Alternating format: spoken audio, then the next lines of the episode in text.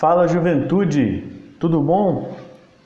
Então, mais um encontro para a gente refletir um pouco mais sobre a palavra de Deus e percorrendo esse caminho catequético que nós estamos fazendo. Na semana passada, no nosso último encontro, nós conversamos sobre a aliança, aliás, sobre a aliança não. A aliança nós vamos falar nesse encontro. Nós falamos no encontro passado sobre a libertação do povo judeu. Entendemos um pouco mais o que era a Páscoa do judeu, que era a recordação desse rito de passagem da libertação, é, da escravidão para a libertação. Então, quando o povo conseguiu fugir do Egito, ele ficou no deserto. E aí nós sabemos da história, né? Que durante um tempo eles ficaram andando no deserto até chegar à terra prometida. Porém, teve um fato, um fato histórico, um fato que é, marcou e marca até hoje o judaísmo e o cristianismo. E esse fato que nós vamos é, entender agora, que é a aliança que Deus fez com o seu povo no deserto. E que aliança é essa? A aliança é a lei dos dez mandamentos. Então, vamos juntos. É, o povo, então, livre da escravidão, ele recebe a lei de Deus para viver melhor e organizar-se. Você lembra que eu tinha dito que no encontro passado o povo tinha perdido a identidade. Eles viraram, se tornaram escravos e não tinha mais uma identidade de povo. Então, Agora que o povo judeu, os israelitas, se libertaram do povo egípcio, eles precisaram se organizar. E aí Deus, então, na sua infinita misericórdia e bondade, é, faz a sua é, aliança com o povo. Por isso, nesse momento, antes de começar, como nós fazemos sempre, vamos rezar, vamos orar Vamos pedir a Deus que nos abençoe nesse momento, para que abra o nosso entendimento, a nossa boa vontade para entender e conhecer melhor aquilo que Ele quer de nós. A palavra de Deus, ela sempre, sempre se renova. Ela se, se atualiza a cada dia. Por mais que nós estamos refletindo aqui o Antigo Testamento, coisas que aconteceram muito antes até mesmo do próprio Jesus, nós queremos aqui nessa hora, nesse momento, nesse pouco tempo né, que nós temos para refletir, pedir a Deus que abra o nosso entendimento e o nosso coração para que a gente possa entender melhor aquilo que Ele quer de nós. Por isso, rezemos, oremos, pedindo a Deus a sua bênção. Pai, no deserto, em meio a muitas dificuldades, Tu chamastes Moisés até o monte Sinai, e lá lhe entregastes os mandamentos da lei. Mostra-nos este encontro como fazer para cumprir a sua vontade, que traz mais vida e alegria ao nosso coração. Amém. Amém. Então vamos lá. É, vocês já pararam para observar que tudo na vida da gente tem uma regra? Por exemplo, para quem pratica esporte, né? O futebol tem uma regra, uma regra específica do futebol. O basquete, o vôlei, outros tipos de jogos, né? Como jogos de tabuleiro, jogos de cartas, tudo tem uma regra a ser seguida. Imagina o que, que seria é, de cada jogo desse se não tivesse regras, por exemplo, para ser obedecidas era muito difícil, né? A gente é, poder compreender esses jogos ou esse tipo, igual por exemplo, né, o handball.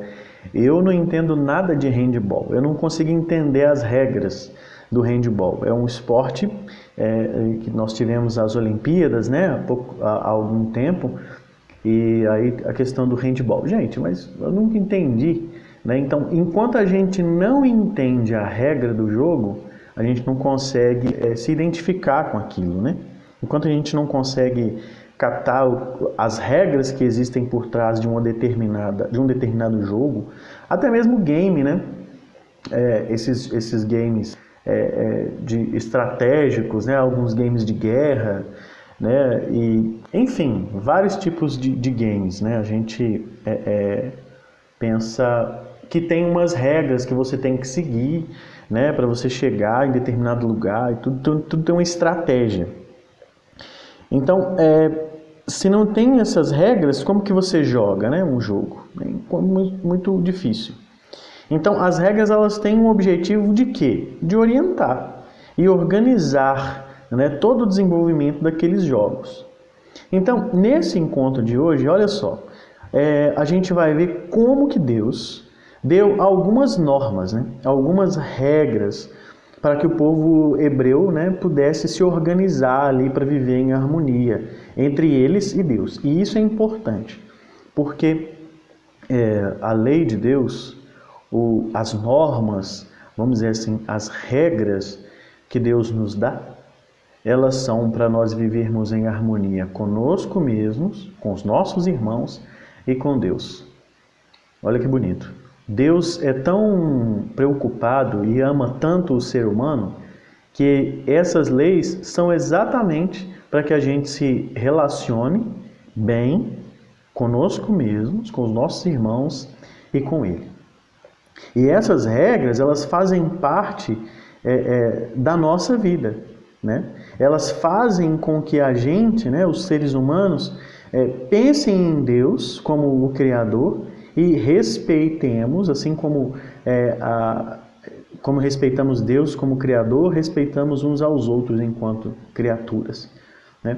E essas leis valem para nós e para sempre. Olha só, essa revelação da, da, das leis a Moisés aconteceu há muitos e muitos anos. E até hoje a gente tem como norte essas, esses dez mandamentos, né? essas regras, é, para a gente poder viver bem em harmonia. Antes da gente pegar a Bíblia, para a gente poder refletir sobre o texto bíblico, eu gosto sempre de contextualizar, e é uma proposta do encontro também, a gente fazer essa contextualização, para a gente poder pensar, então, o que é que a gente vai refletir. Né? Depois que o povo é, se libertou e atravessou o Mar Vermelho, é, eles precisaram passar para o deserto para chegar à Terra Prometida. Então esse caminho era muito longo, né? terra seca, o sol forte, e eles caminhavam é, com muita dificuldade por causa das bagagens. Né? É, e Deus acompanhou esse povo com muito carinho. Um dia faltou comida e Deus mandou o alimento, o maná que era o pão que vinha do céu. E é interessante isso, né? O maná. O maná, é, maná significa o que é isto?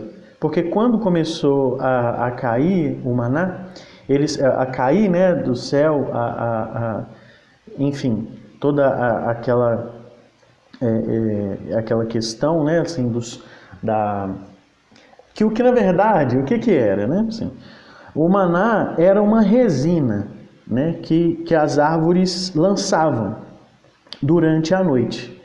Era, e aí pela manhã essa resina se cristalizava por causa do orvalho.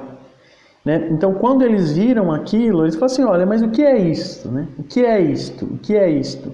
E aí, na, quando a gente vai pensar na ceia cristã, quando Jesus, na, na ceia, né, o, o, a gente fala que o pão é o corpo, né? Que Jesus diz, isto é o meu corpo. Né? É como se Jesus apontasse para aquele maná o pão do céu que ele mesmo é.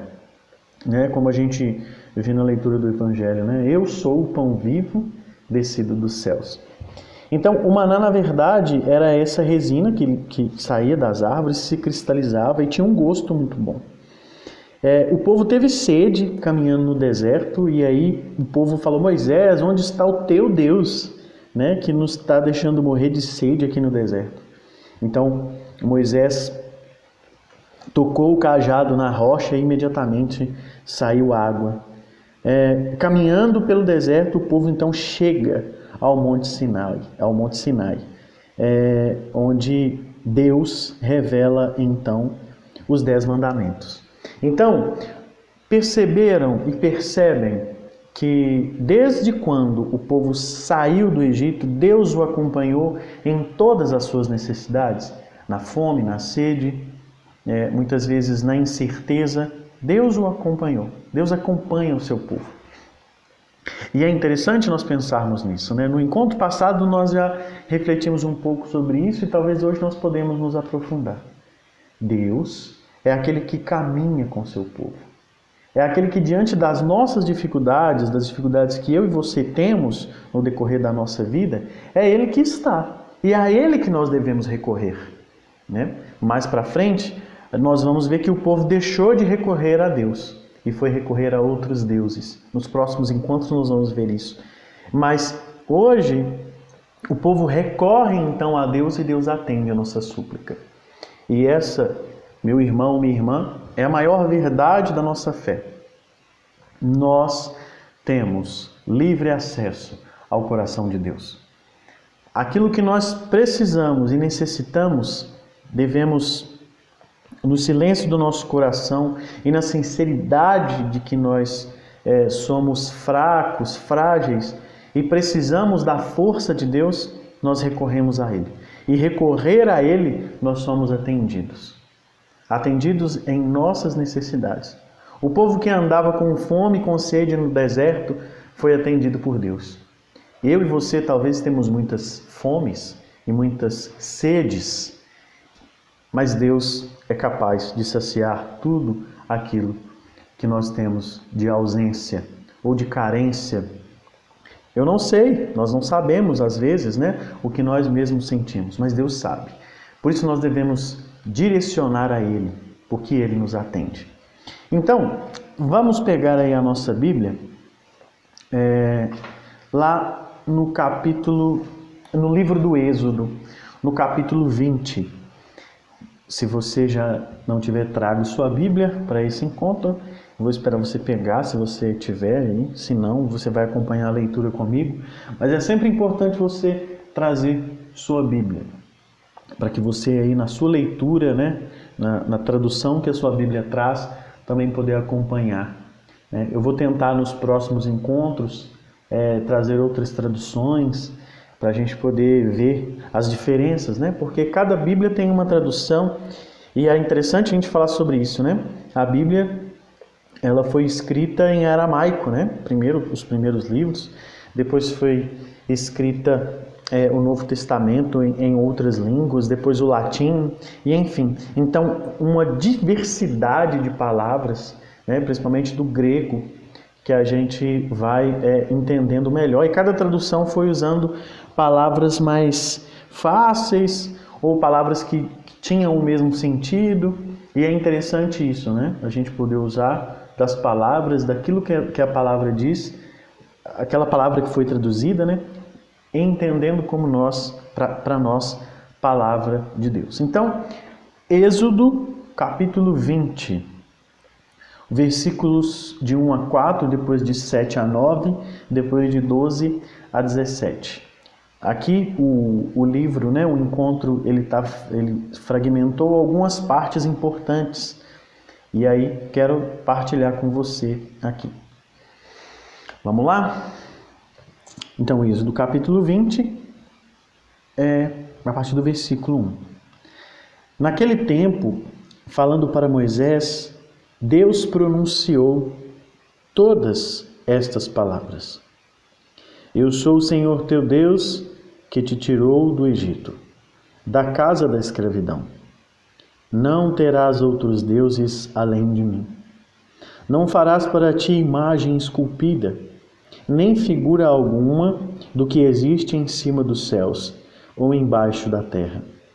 Não pronunciarás o nome do Senhor teu Deus em vão, porque o Senhor não deixará sem castigo quem pronunciar teu nome em vão.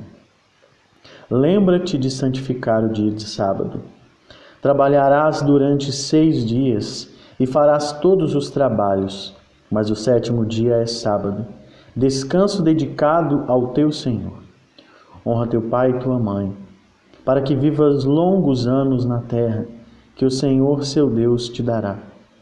Não cometerás homicídio, não cometerás adultério, não furtarás, não darás falso testemunho contra o teu próximo, não cobiçará a mulher teu próximo, nem seu escravo, nem sua escrava, nem seu boi, nem seu jumento, nem coisa alguma que lhe pertença. Então, vemos aqui nesses trechos, resumindo aí os dez mandamentos. É, e aí, para a gente entender melhor, no Monte Sinai, Deus disse, né, assim, eu libertei vocês do Egito, da escravidão do faraó, e vocês devem saber que eu sou o Senhor de tudo. É, para isso, faremos uma aliança, um pacto. É, eu protegerei vocês e vocês me demonstrarão amor e fazendo a minha vontade. E isso é interessante, porque como que a gente demonstra que ama a Deus? Fazendo a vontade dele. E qual que é a vontade de Deus? Né? Isso é uma boa pergunta. Né? A gente escuta muito isso, né? É, a, é fazer a vontade de Deus. A vontade de Deus é o que está nos mandamentos. Mas mais para frente aqui, eu quero que a gente partilhe um pouco sobre essa questão dos mandamentos. Né? Então, essa aliança significa o compromisso entre duas partes. De um lado, a parte de Deus, Deus que promete ajudar e proteger e guiar o povo. Do outro, o povo, né, que amando a Deus e agindo de acordo com sua vontade, vive bem. Então Moisés desceu do monte é, e contou o que Deus tinha dito, né? Queremos e aí o povo falou: nós queremos obedecer a Deus. Moisés então disse a Deus que o povo aceitava. E aí Deus confirmou essa aliança com o povo e deu a ele a lei, né, que foi gravada numa pedra chamada Decálogo, né, que vem de dez, né, que significa os dez mandamentos. E esses mandamentos devem ser obedecidos, né? E ainda hoje, é, todos é, que reconhecem a Deus como Senhor tem então esse que é como eu disse, né? Tem esses dez mandamentos como regra de vida, né? Então hoje, é, nos nossos tempos, é, Deus tem é, a sua aliança confirmada, ou esses dez mandamentos confirmados na fé cristã, na fé da igreja. Então, o apóstolo Paulo vai dizer, né? Jesus não veio é, abolir a lei. Ele veio para plenificá-la, né? para torná-la é, plena. É, então, olha só, essas leis elas são destinadas para felicidade. E aí é, é interessante isso que a gente vai pensar agora. O que, que é felicidade? A felicidade ela, ela é de um termo, ela vem de um termo grego, né? Que, que foi é, muito explanado por Aristóteles. Né? Aristóteles é, dizia da eudaimonia. Eudaimonia significa felicidade, tá certo? E felicidade significa partilhar das coisas divinas ou participar das coisas divinas. Eudaimonia significa participar das coisas divinas. Então, a felicidade é quando você está participando das coisas divinas. Olha que bonito isso, né? E para nós cristãos e para todo aquele que crê em Deus, qual que é a maior felicidade? A salvação. Então, salvação, realização e felicidade têm a mesma raiz etimológica é, no significado da palavra eudaimonia, porque eudaimonia também significa significaria, né? Não existia esse termo de salvação, né? esse termo salvação, ele é o anúncio desse, dessa, é, a boa notícia, né? É, é o evangelho, a grande notícia da salvação. Salvação, realização, tudo isso tem a ver com essa eudaimonia, tem a mesma raiz etimológica aí do significado de salvação, de felicidade realização. Tá certo? Então, essa aliança é para o povo viver essa felicidade, essa salvação. Então, olha que bonito, né? Quem cumpre esses mandamentos tem a felicidade, tem a salvação. E aí, nós percebemos então a pessoa de Jesus. Por que, que Jesus planificou a lei, como eu disse? Porque ele veio nos trazer a salvação. Então Jesus renovou essa aliança. Ele resumiu todos os dez mandamentos em dois, né? Que é o amor de Deus e o amor ao próximo. Você concorda comigo? Se, você, se a gente amar a Deus sobre todas as coisas, os outros nove mandamentos a gente obedece sem precisar ter muito esforço? Porque se a gente ama, a gente respeita.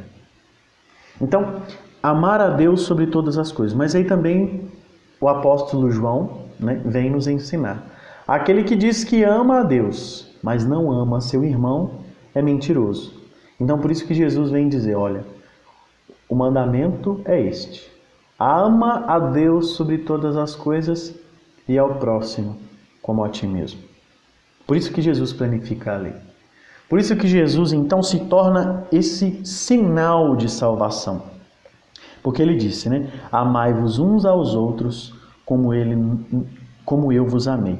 Né? Ele nos amou até o fim. Deu a sua própria vida por nós. E essa nova aliança que nós celebramos, é, ela vem de Jesus, que é essa nova lei de amar uns aos outros da mesma forma que Jesus nos amou. Muito interessante, né? E como pode é, a gente deixar de perceber ou deixar de sentir é, essa presença, de sentir essa salvação? Né? Claro que é possível, né? Não estou dizendo aqui que é, todo mundo tem que entender, todo mundo tem que, que saber. Mas vocês percebem que a gente precisa aprofundar para conhecer?